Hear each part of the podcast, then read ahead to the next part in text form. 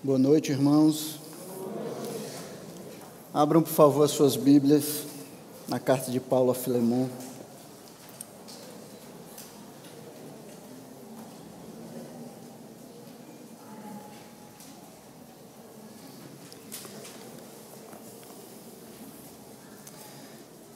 Vamos ler junto a partir do verso 1.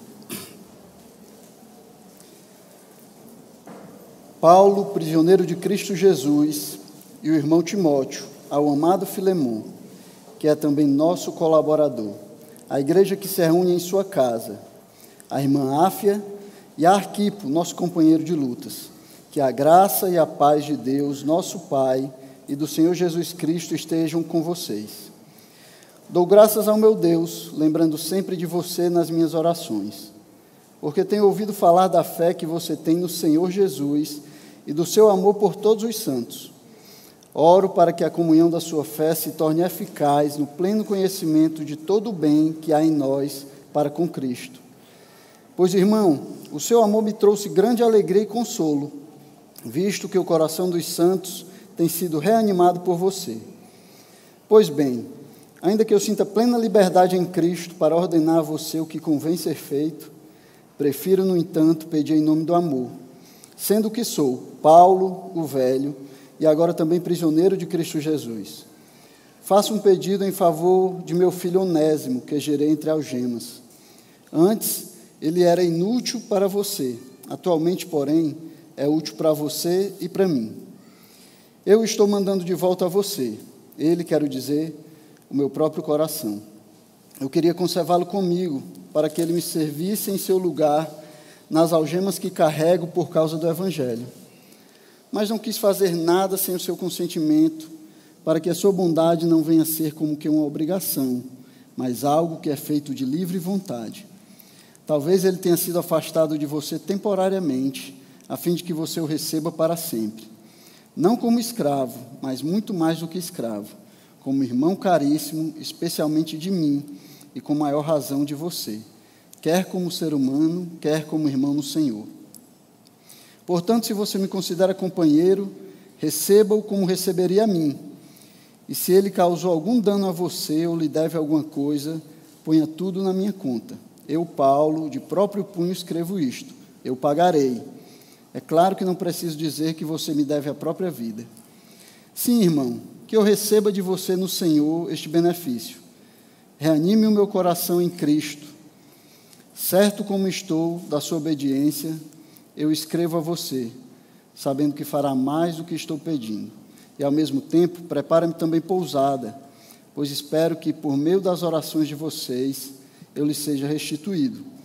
Epáfras, prisioneiro comigo em Cristo Jesus, Marcos, Aristarcos, Dema, Demas e Lucas, meus colaboradores, mandam saudações a você.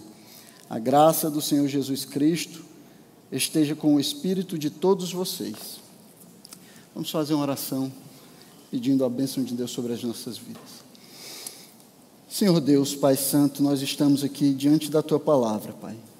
Queremos clamar a tua bênção sobre as nossas vidas, pedir que o Senhor prepare os nossos corações e mentes, Pai, para recebermos a tua palavra, para compreendermos o ensinamento da tua palavra, Senhor, e vivermos de acordo com esse ensinamento, que as nossas vidas possam ser impactadas, Pai, de maneira que até aqueles que estão ao nosso redor também possam ver, Senhor, a transformação nos nossos corações. Ajuda-nos a viver conforme o Teu Evangelho, Pai. Não só hoje, não só aqui, mas durante toda a semana, onde nós estivermos, em casa, nos, nos nossos trabalhos, nas nossas escolas, que o Senhor possa ser glorificado nas nossas vidas. Esse é o desejo dos nossos corações é o que nós te pedimos no nome do teu filho Jesus Cristo. Amém. Bem, irmãos, então, se Deus nos der graça, hoje nós vamos terminar o estudo a respeito de perdão na carta de Filemão. Né, então, nós já falamos sobre o caráter de alguém que perdoa, né, as características que o Espírito Santo gera no coração daquele que ele prepara para estar disposto a perdoar. Nós falamos também a respeito daquilo que nós que deve conter o nosso perdão. Né? Como nós devemos perdoar uns aos outros, como nós devemos perdoar aqueles que vêm até nós arrependidos, nos pedindo perdão. E hoje eu queria falar um pouco com os irmãos sobre as motivações do perdão. Por que nós devemos perdoar?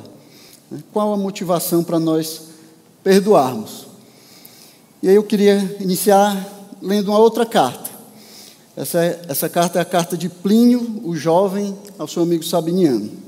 E diz assim: Você me disse que ficou aborrecido com aquele seu liberto.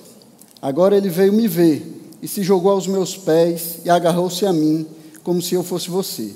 Ele chorou muito e me implorou muito, mas também guardou silêncio sobre muitas coisas.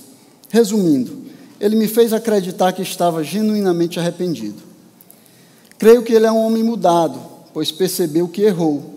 Sim, sei que você está irado e que tem razão para tal, mas a misericórdia é ainda mais louvável quando a ira é justificada.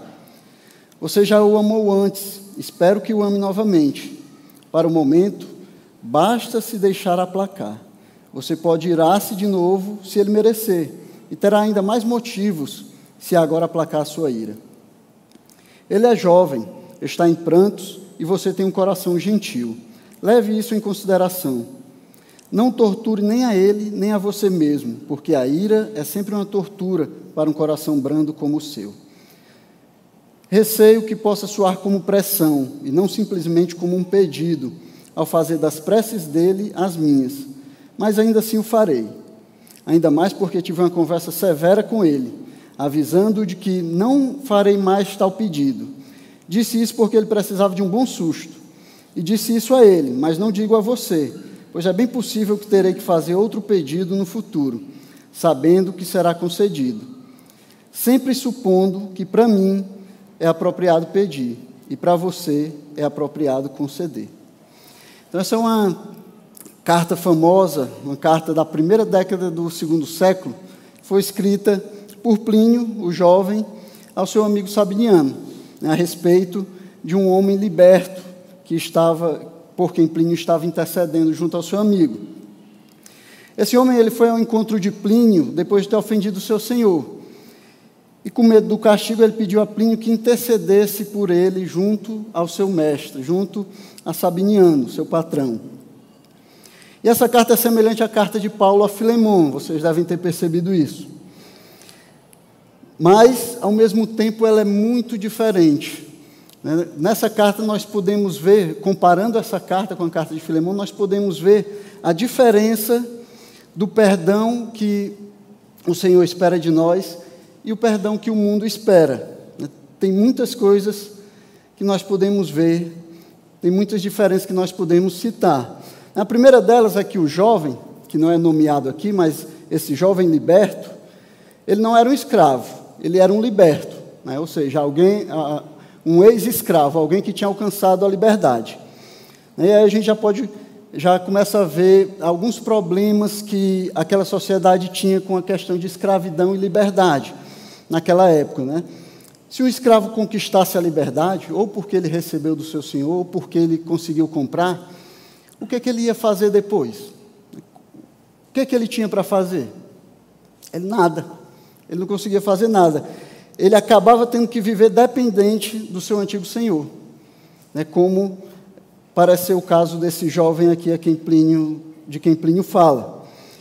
E ele tinha que viver uma vida muito semelhante à vida que ele vivia antes, de escravo. Apesar dele receber um salário, um salário, um salário quase que de escravidão, ele ainda era tratado da mesma forma que um escravo, recebendo os mesmos castigos, sem ter muitos direitos. E uma outra diferença é a maneira como Plínio fala sabiniano. Ela é completamente diferente da maneira que Paulo intercede em favor de Onésimo. Quando a gente lê essa carta, a gente vê que Plínio ele não apela para o amor na sua carta, embora ele fale de amor, mas ele fala do amor como uma coisa qualquer, que não, é, não tem tanta importância. Né? Então, se você puder, você pode voltar a amá-lo como você já amou antes. Mas se não amar, basta aplacar a ira, já vai ser o bastante. Então, ao invés de apelar ao amor, Plínio ele vai apelar ao orgulho de Sabiniano. Ele vai dizer é, que a misericórdia é algo louvável. Então ele apela para aquilo que é bom para o próprio Sabiniano. Né? Ele apela para aquilo que vai ser bom para ele, para a imagem dele, tentando convencê-lo a receber de volta o seu liberto. Ele apelava para aquilo que o próprio Sabiniano iria ver como algo bom. E claro, Sabiniano, por causa do poder de Plínio, ele iria responder a esse clamor, a esse pedido. Os três personagens da carta de Plínio, eles também vão ter as suas funções sociais bem definidas. Né? Plínio, ele era um governador, governador do Império Romano, então ele estava no topo da hierarquia do Império Romano. Não havia muito mais para onde ele pudesse crescer, a não ser que ele fosse imperador. Sabiniano era o que nós poderíamos chamar de classe média, classe média alta, nós poderíamos chamar assim. Era aquele homem rico que tinha dinheiro, tinha posses, vivia uma boa vida, tinha escravos ao seu serviço. Era um homem que não tinha necessidades. E o jovem, esse jovem liberto, ele estava no, na base, né? ele era o nível mais baixo da sociedade. Talvez pior do que ele só estivessem os escravos, que não eram de fato é, que eram de fato escravos, né, e não apenas como, ele aqui, que talvez fosse liberto de direito, mas de fato acabava vivendo como um escravo. E aí, no final da, da, da, carta, as coisas acabam terminando como elas começaram. Exatamente como elas começaram. Os três, eles vão estar no mesmo lugar. Plínio vai continuar estando no topo, vai continuar com autoridade, dizendo o que Sabiniano e os outros que estão abaixo dele têm que fazer.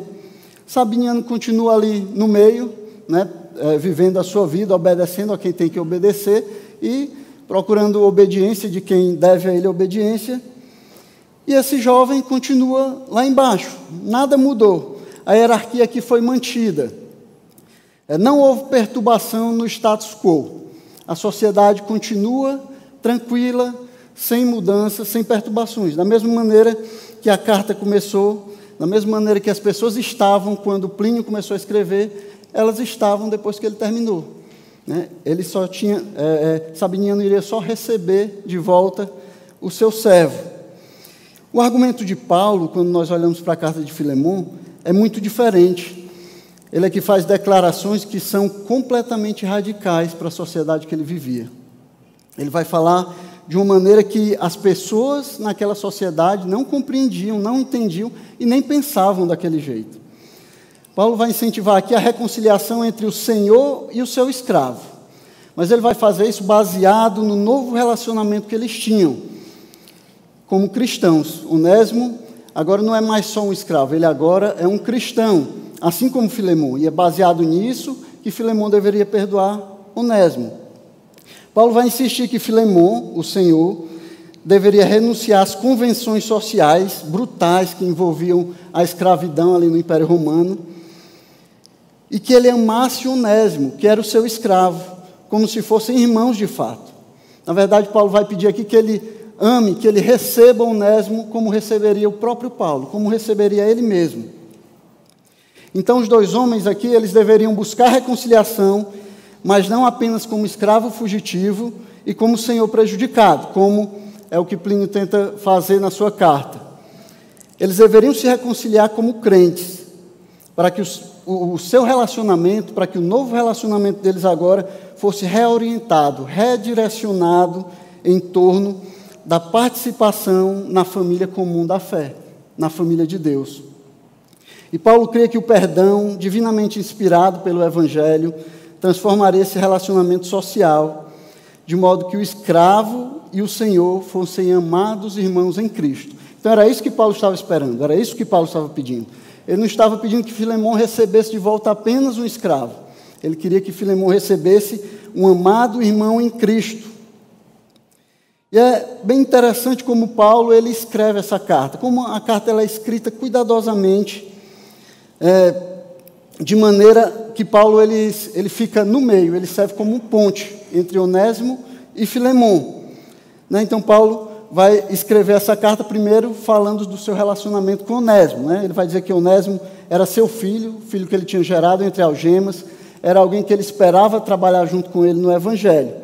E também fala do relacionamento dele com Filemão. Filemão era companheiro de Paulo, colaborador no Evangelho. Filemão devia a sua vida a Paulo, né, porque Paulo tinha pregado para ele o Evangelho. Então, os dois têm um relacionamento com Paulo.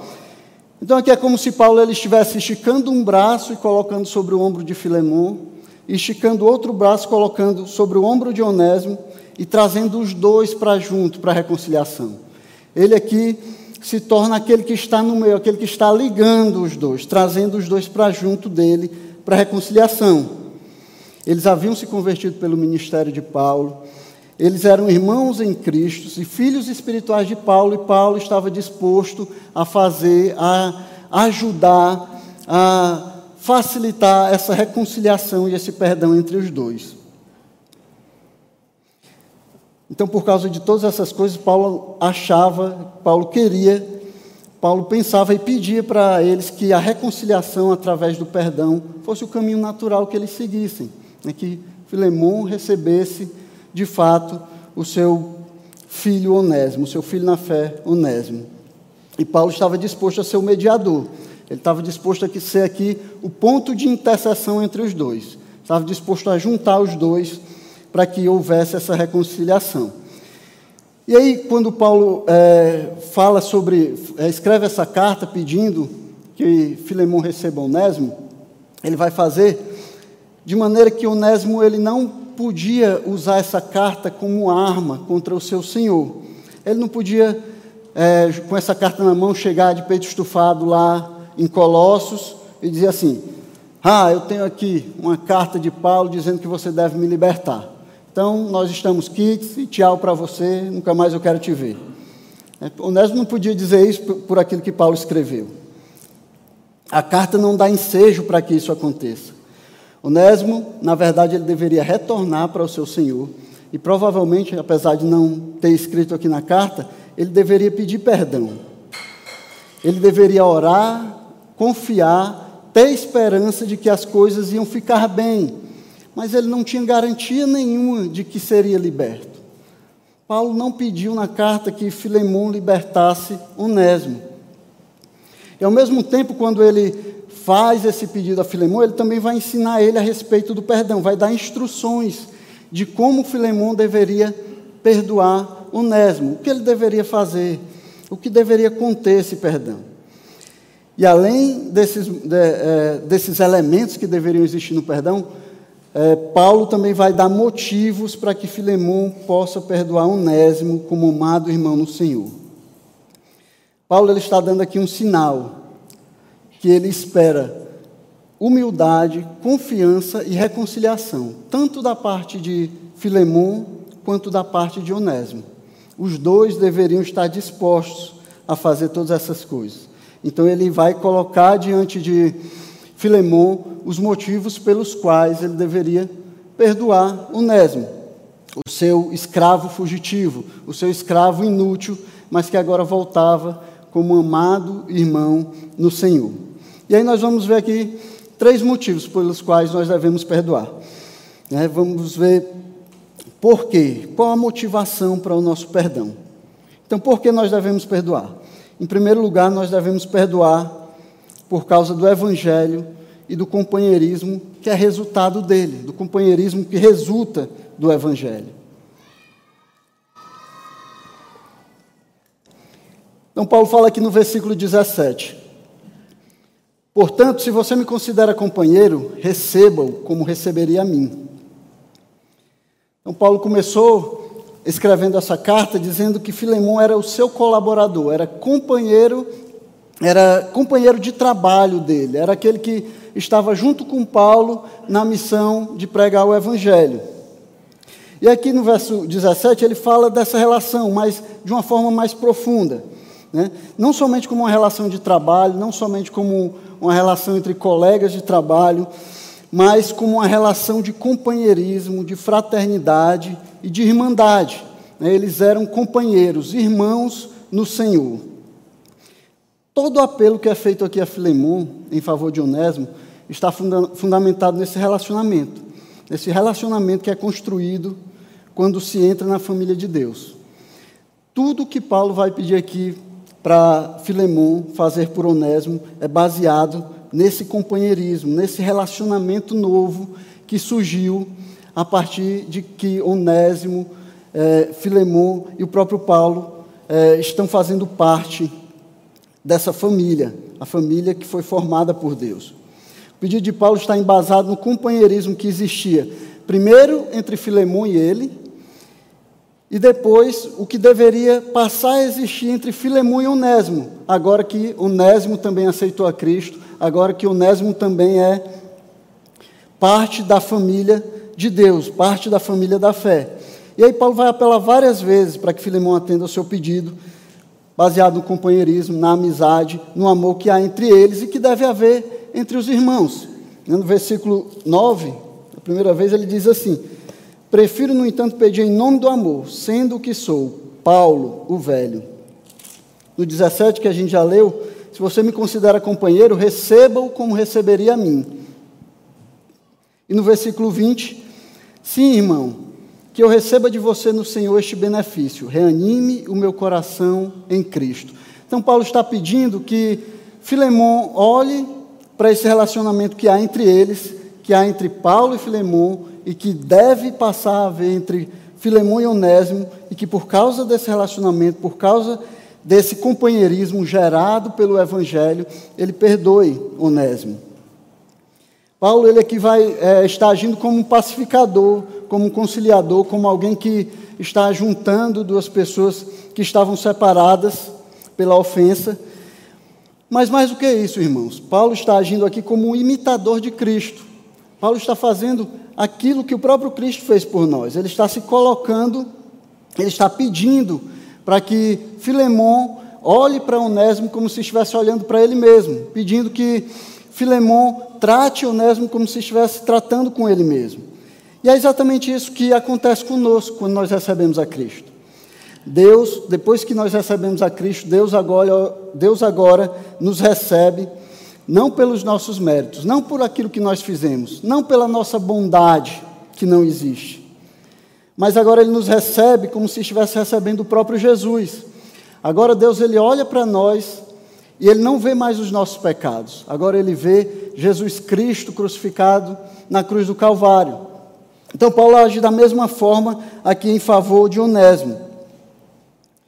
E assim como Cristo também pagou a nossa dívida, a dívida que nós tínhamos com Deus, Paulo ele também é, se compromete, se oferece para pagar a dívida de Onésimo. No versículo 19 ele diz: se ele te deve alguma coisa, coloca na minha conta e eu eu mesmo, Paulo, eu vou te pagar. Não se preocupe que eu vou te pagar. Então, Paulo, ele está é, se colocando como aquele que vai é, compensar a dívida que Filemon, que Onésimo fez com Filemon. Irmãos, imagine se cada um de nós seguisse o exemplo de Paulo na igreja.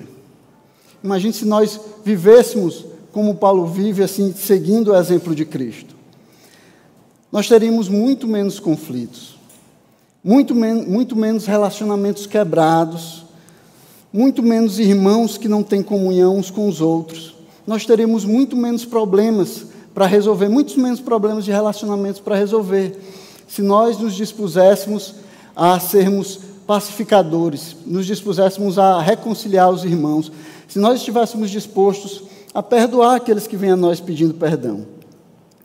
O problema é que muitas vezes, infelizmente, nós, ao invés de agirmos como aqueles que reconciliam os irmãos, que servem como pacificadores, nós agimos como aqueles que promovem a briga, né? aqueles que torcem para que as brigas comecem, né? aqueles que levam a conversa daqui para lá, aquele que leva a fofoca e vai causando aquele fermento na igreja e vai fazendo os irmãos brigar.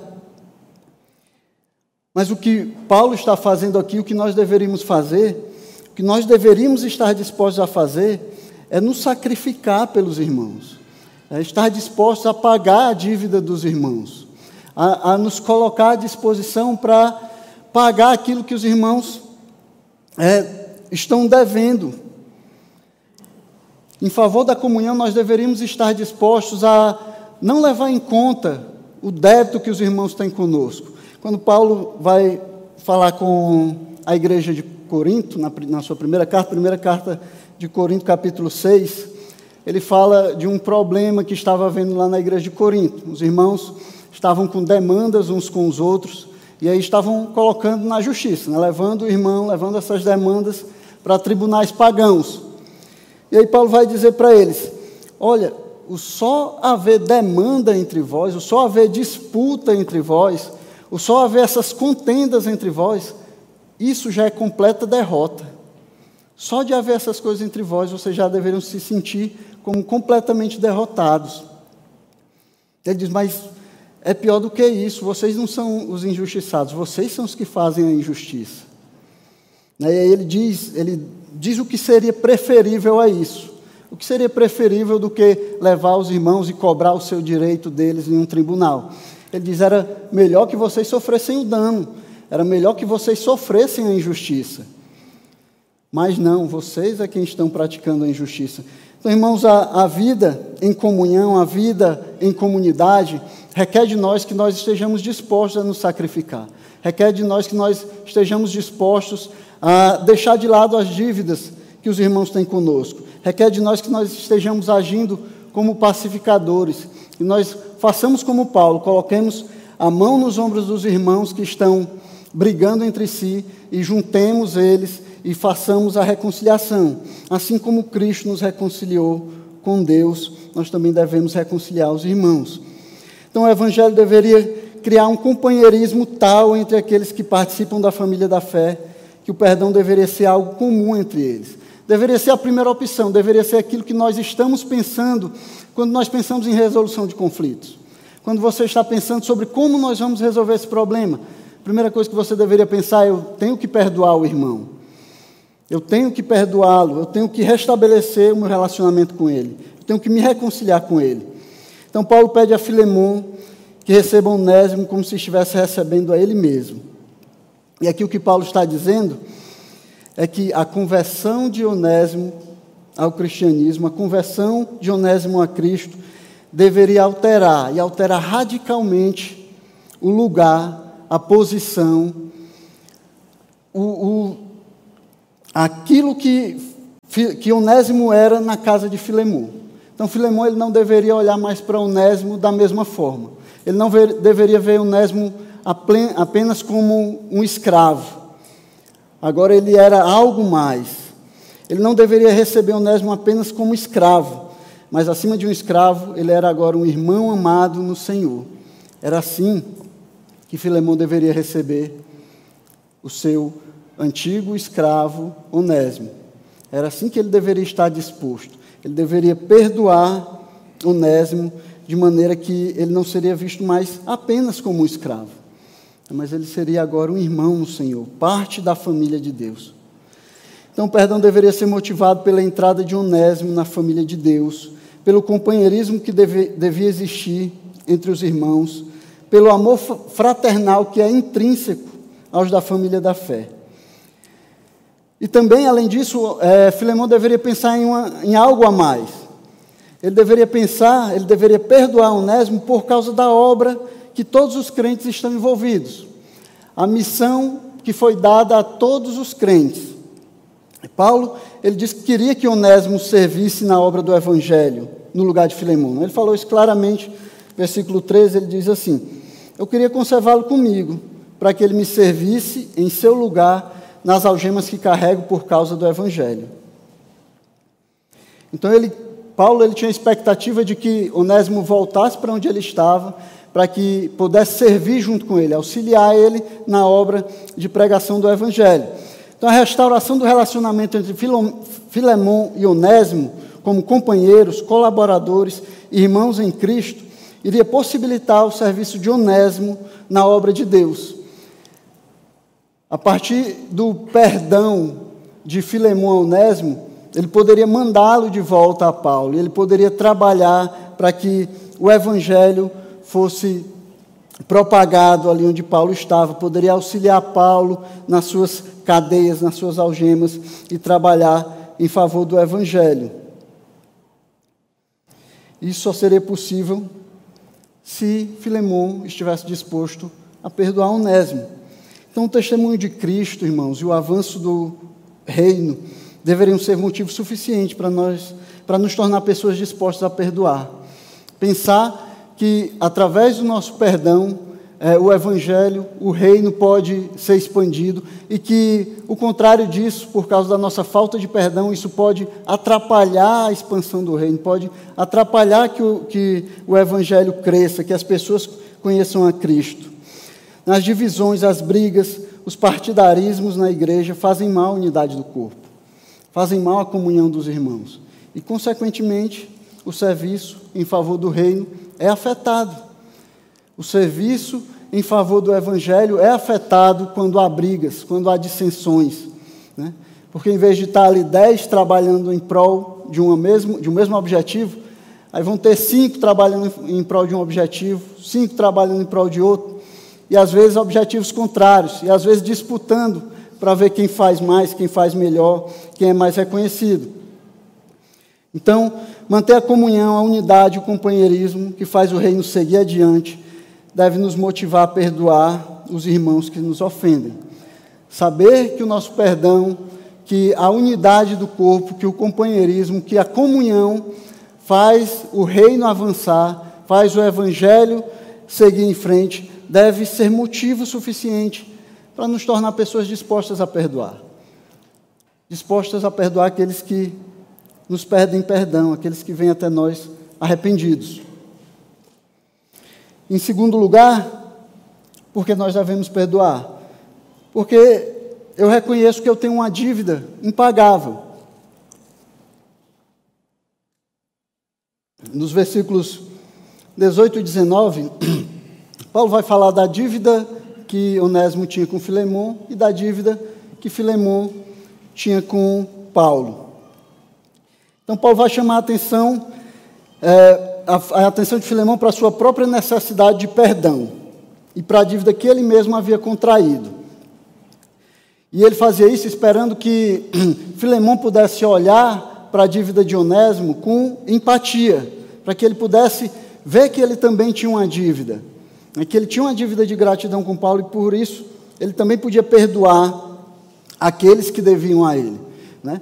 E é claro que quando Paulo ele está falando aqui a respeito da dívida de Onésimo, ele tem em mente o perdão dos pecados de Filemon. Né? Ele tem em mente a dívida eterna que Filemon tinha com Deus. Ele tinha em mente os perdãos do, dos pecados de Filemon, né? que tinham sido perdoados pela cruz de Cristo. Mas não é exatamente disso que ele está falando. Apesar disso fazer parte da teologia de Paulo, apesar disso fazer parte do pensamento de Paulo. Paulo ele está falando aqui de algo mais pessoal. Ele está falando do débito de Filemão com ele. Porque Paulo havia pregado o evangelho para Filemão. E por causa disso ele havia conduzido Filemão a Cristo. Então, Filemão estava caminhando para a morte. Ele estava caminhando para o abismo. E Paulo, ao pregar o evangelho, é, livrou a vida de Filemão, desviou o caminho dele da morte e trouxe ele para a luz. E por causa disso, Filemão deveria se sentir em débito com Paulo. Filemão tinha uma dívida de gratidão com Paulo. Então Paulo está pedindo que é, Filemão ele compare a dívida de Onésimo, a dívida que Onésimo tem com ele, com a dívida que ele mesmo tem com, com Paulo. E quando elas colocadas uma diante da outra, a dívida de Onésimo se torna irrisória, se torna pequena. Nem todos os bens de Filemão poderiam pagar pela sua salvação. Né? É o próprio Jesus que diz isso. Marcos 8, ele diz: De que adianta uma pessoa ganhar o mundo inteiro e perder a sua, a sua alma? Que daria uma pessoa em troca da sua alma? A resposta para essas perguntas, irmão, é nada. Nada que ele tem pode pagar pela sua alma. Então, Filemão, ele não tinha como pagar a dívida que ele tinha com Paulo, porque ele recebeu de graça o evangelho através do ministério de Paulo, e isso deveria fazer Filemão pensar naquela dívida que ele tinha com Onésimo, com compaixão. A dívida de Onésimo era infinitamente menor de, quando comparada com a dívida de Filemão. E não é que Paulo está dizendo aqui para Filemão, ah, então você tem que aceitar o prejuízo. Você não precisa ser compensado por aquilo que foi roubado de você, que foi tirado de você. Não é isso que Paulo está dizendo. Na verdade, Paulo reconhecia a necessidade de recompensar Filemão. Né? Tanto que ele se comprometeu a pagar esse débito. Ele se comprometeu a pagar o débito de Onésimo, de ressarcir Filemão daquilo que tinha sido roubado dele. Mas o que Paulo não aceitava é que essa dívida material fosse um obstáculo para o perdão. Ele não é, aceitava que ter uma dívida material, que ter é, que essa dívida de Onésimo para com Filemão fosse algo que impedisse Filemão de perdoar, fosse algo que impedisse de haver a reconciliação. Ele queria que Filemão olhasse além do prejuízo material, olhasse além daquilo que ele tinha perdido, além dos bens que ele poderia ter perdido, e que ele visse aquilo que realmente tem valor, né? que ele visse o perdão como algo muito mais valioso, a reconciliação, a entrada de Onésimo na família de Deus como algo muito mais valioso do que todos os bens que ele havia perdido, tudo aquilo que ele tinha é, que tinha sido tirado dele. Irmãos, isso é uma lição que nós temos que aprender, é uma lição que nós temos é algo que nós temos que pensar, que deve estar sempre nas nossas mentes. A gravidade da ofensa, irmãos, e o tamanho da dívida que alguém tem comigo, não deve ser nunca um obstáculo para que nós possamos oferecer perdão, para que nós estejamos dispostos a perdoar alguém. Nós não devemos colocar é, o problema que foi causado, a, a gravidade do, do que foi feito contra nós, do crime que foi feito contra nós, da ofensa que foi feita contra, contra nós, como um obstáculo, como aquilo que nos impede de perdoar. Não é assim que a Bíblia nos ensina. Porque, embora todos nós precisemos perdoar alguém em algum momento das nossas vidas, todos nós também precisaremos ser perdoados. Em algum momento, todos nós precisaremos pedir perdão. E isso deve nos deixar dispostos, deve nos deixar prontos a perdoar aqueles que se arrependem e vêm a nós pedindo perdão. A realidade, então, de que nós precisamos de perdão deveria nos deixar continuamente dispostos a perdoar. Nós deveríamos ser solidários com aqueles que nos pedem perdão, porque em algum momento também precisaremos pedir, em algum momento nós também precisaremos ser perdoados. Nós deveríamos ser solidários para com aqueles que estão nos pedindo perdão, aqueles que precisam ser perdoados por nós. Como cidadãos do reino, do reino dos céus, como cidadão do reino de Deus, nós deveríamos agir como tais, deveríamos agir debaixo da, dos princípios do reino, do reino dos céus, e não como o servo mau de Mateus 18. Mas se você voltar um pouco aí, Mateus 18, o versículo 23, Jesus vai contar uma parábola para ilustrar sobre como deveria funcionar, funcionar o perdão para aqueles que são chamados para estar no reino dos céus. É uma parábola que nos ensina a respeito do perdão, a respeito de, da dívida que nós temos e como essa dívida deve nos tornar pessoas dispostas a perdoar também.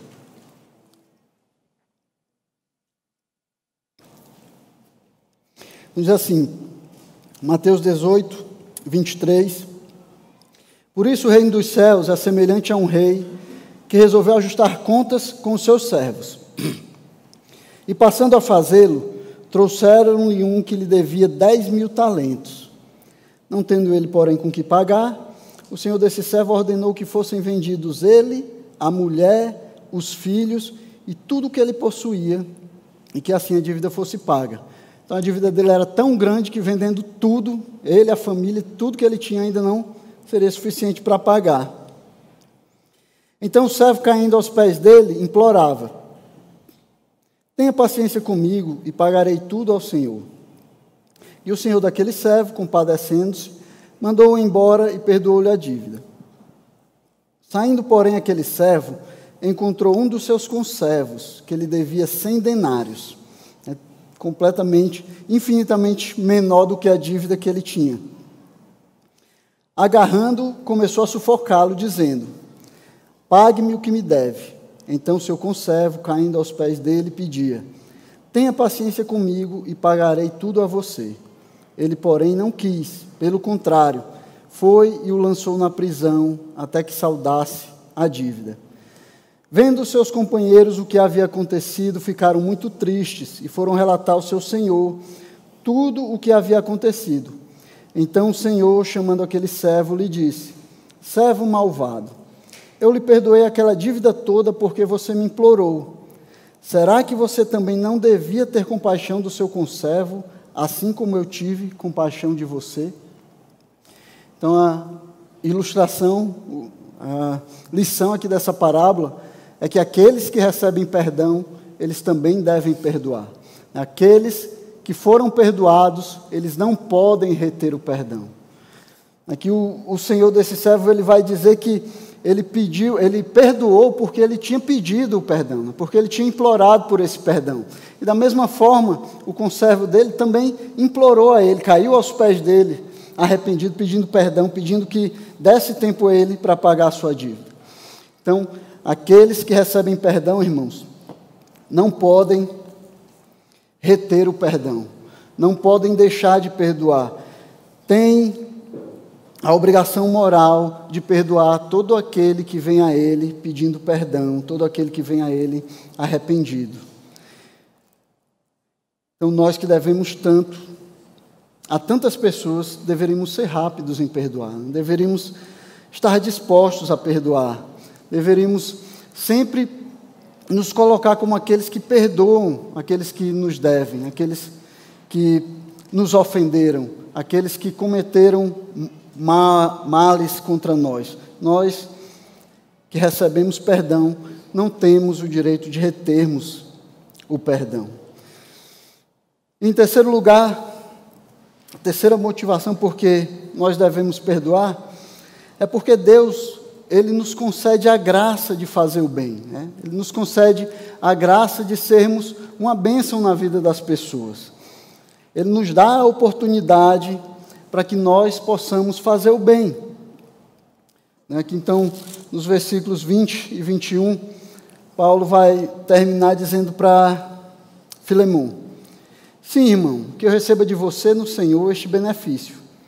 Reanime o meu coração em Cristo. Certo como estou da sua obediência, eu escrevo a você, sabendo que fará mais do que eu estou pedindo. Então, Paulo pede que Filemão faça aquele benefício a ele, pede que Filemão aproveite a oportunidade de ser uma bênção, tanto na vida de Onésimo quanto na vida dele. Que Filemão ele se disponha a fazer o bem, né? que ele é, agarre essa oportunidade que a graça de Deus está dando a ele para fazer o bem, né? para perdoar Onésimo, para fazer aquilo que Paulo estava pedindo em nome do amor. Irmãos, é, se Filemão ele tinha alguma dúvida aqui quanto a perdoar ou não Onésimo, eu acho que quando ele chegou nessa parte da carta aqui, quando ele foi chegando no fim, lendo a carta, que ele viu isso aqui, todas, as, todas aquelas dúvidas que ele poderia ter acabaram. Porque eu acho que não existe nada que deixe um homem mais constrangido do que alguém declarar total confiança em uma virtude que ele não tem. Né? Em alguém declarar confiança em uma ação que ele não fez e que não estava pensando em fazer. Em alguém declarar que tem total confiança de que ele vai fazer um bem que nem passou pela cabeça dele de fazer.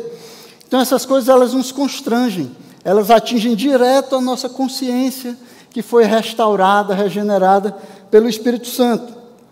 E aí Paulo é, é, Filemão deve ter chegado aqui no final e ele deve ter parado e deve ter pensado: Paulo ele está esperando isso de mim, né? Ele está esperando que eu dê realmente perdão para Onésimo, que eu me disponha a perdoá-lo, que eu me disponha a, a servi-lo com o meu perdão. Isso deve ter tocado o coração de Filemão, deve ter tocado a sua consciência.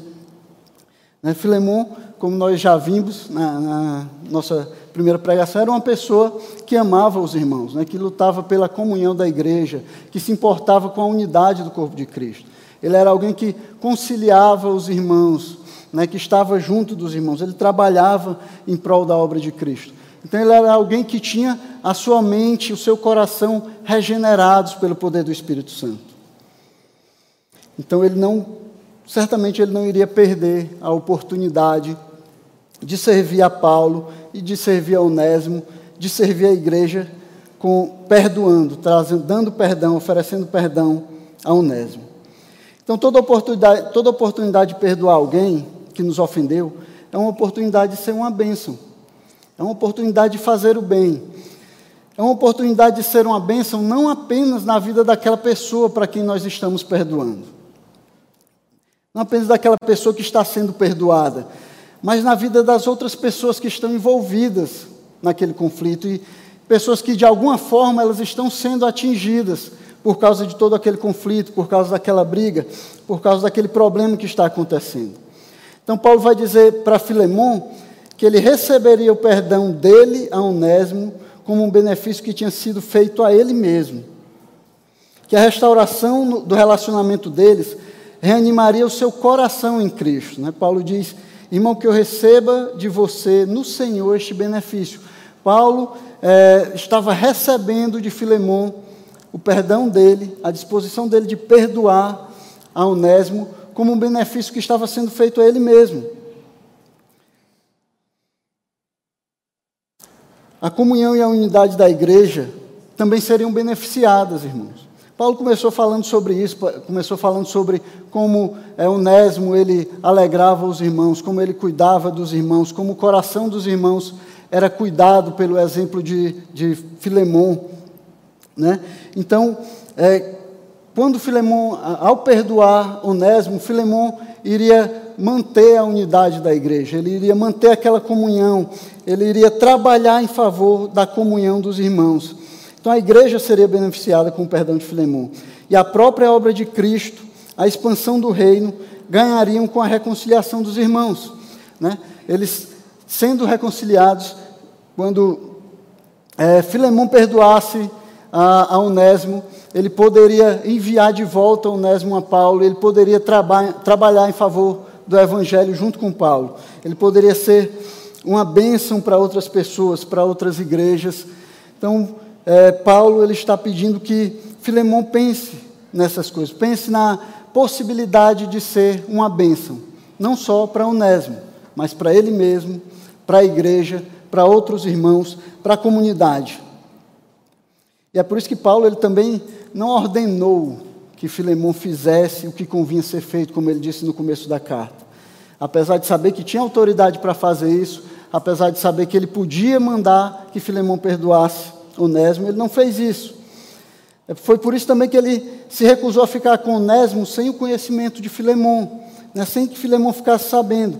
Ele queria que Filemão tivesse a oportunidade que a graça de Deus estava dando para ele de fazer o que era certo, né, de fazer o bem que Deus, na sua graça, estava lhe concedendo fazer.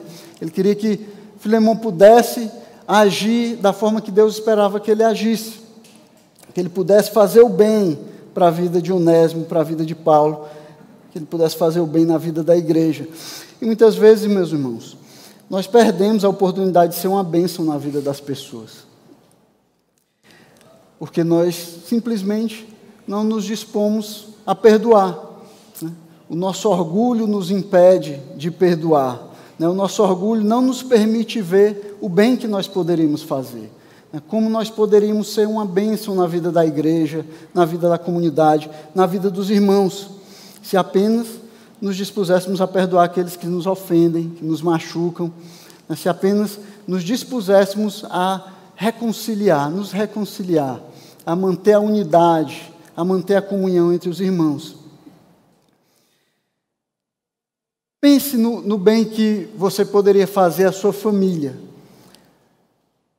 Se você perdoasse e acabasse com aquele conflito que vem à tona a todo momento, né? em toda reunião familiar, toda vez que você se encontra com seus irmãos, com seus pais. Pense o bem que poderia ser feito. O bem que seria para a igreja, se irmãos que não têm comunhão, que não estão partilhando da comunhão em Cristo, eles pudessem perdoar as suas desavenças, perdoar as suas ofensas de uns para com os outros e chegassem à harmonia, chegassem à comunhão de Cristo. O bem que seria para uma comunidade se as pessoas estivessem mais dispostas a perdoar do que a buscar vingança, né? do que a, a exigir reparação, do que exigir que fosse que a sua dívida, que a dívida que outros têm com ele fosse paga. Pense como nós poderíamos ser uma bênção se nós perdoássemos mais, se nós seguíssemos mais o exemplo de Cristo, né? se nós seguíssemos, seguíssemos mais o exemplo de Deus, que recebe a todo aquele que vem a Ele arrependido e pedindo perdão. Então a carta de Filemão ela vai nos dar motivos mais do que sólidos, mais do que suficientes, para nós respondermos a pergunta: por que eu deveria perdoar aqueles que me ofendem? E aí eu espero que a leitura e o estudo da carta que nós fizemos de Paulo a Filemon nos motive a sermos mais parecidos com Deus no que diz respeito ao perdão. Né? Que nós busquemos ser mais como Cristo, né? que nós nos possamos nos dispor a oferecer perdão, a perdoar aqueles que vêm a nós arrependidos. Que nós possamos é, entender a importância do perdão para os nossos relacionamentos, como nós podemos manter os nossos relacionamentos através do perdão. Que nós possamos também compreender o dever que nós temos como cristãos de perdoar todo aquele que vem a nós arrependido, daquele que vem a nós pedindo perdão. E não apenas sete vezes. Lembra, irmãos? Não apenas sete vezes. Jesus ensina é que é setenta vezes sete. Então, o perdão é um sinal que nós enviamos para o mundo é um sinal que diz: existe um mundo novo, há uma nova maneira de ser humano. Algo novo foi inaugurado. Existem pessoas que decidiram, que resolveram viver de maneira diferente. Há pessoas que decidiram viver de maneira completamente diferente da sua cultura e se importar mais com os outros do que com elas mesmas. Então, quando nós dispensamos perdão, quando nós perdoamos aqueles que nos ofenderam, que cometeram algo contra nós, nós estamos pregando o Evangelho para aqueles que vêm, que ouvem falar de como nós somos dispostos a perdoar, assim como Cristo também era disposto a perdoar. E é assim, irmãos, que a igreja cresceu. É assim que o cristianismo cresceu até hoje. É mudando, é transformando pessoa por pessoa, família por família, transformando as comunidades. E à medida que as pessoas vão vendo e ouvindo o Evangelho em ação nas nossas vidas, é, à medida que elas vão vendo o Evangelho sendo vivido nas nossas vidas, que Cristo vai sendo glorificado, o Evangelho vai sendo pregado e as pessoas podem se render aos pés de Cristo. Amém? Então, curva a sua cabeça, vamos fazer uma oração pedindo a bênção de Deus sobre as nossas vidas. Senhor Deus, Pai Santo, nós queremos louvar e engrandecer o Teu nome, Senhor, pela Tua palavra e por tudo aquilo que o Senhor tem feito nas nossas vidas, como o Senhor tem nos instruído e nos transformado, Pai. Ajuda-nos, Senhor, a sermos cada dia mais parecidos com Teu Filho Jesus Cristo, a vivermos cada dia em conformidade com a Tua palavra, Pai. Senhor, nos dá um coração disposto a perdoar aqueles que nos ofendem Pai, nos dá um coração disposto a ser um pacificador, Senhor, a levar os irmãos à reconciliação, Pai. Que o Teu nome possa ser glorificado através das nossas vidas, à medida que as pessoas veem o Evangelho sendo pregado e sendo vivido nas nossas vidas, Pai. Que nós possamos ser verdadeiros discípulos Teus, Senhor. Que a Tua palavra possa transformar toda a nossa vida, Senhor. Não só esse momento aqui, não só nesse momento aqui, Pai, mas em toda hora, em todo lugar, a todo momento, Pai, nós possamos viver de acordo com a Tua palavra. Para a glória, honra e louvor do Teu nome, nós te pedimos e com fé nós te agradecemos em nome do Teu Filho Jesus Cristo. Amém.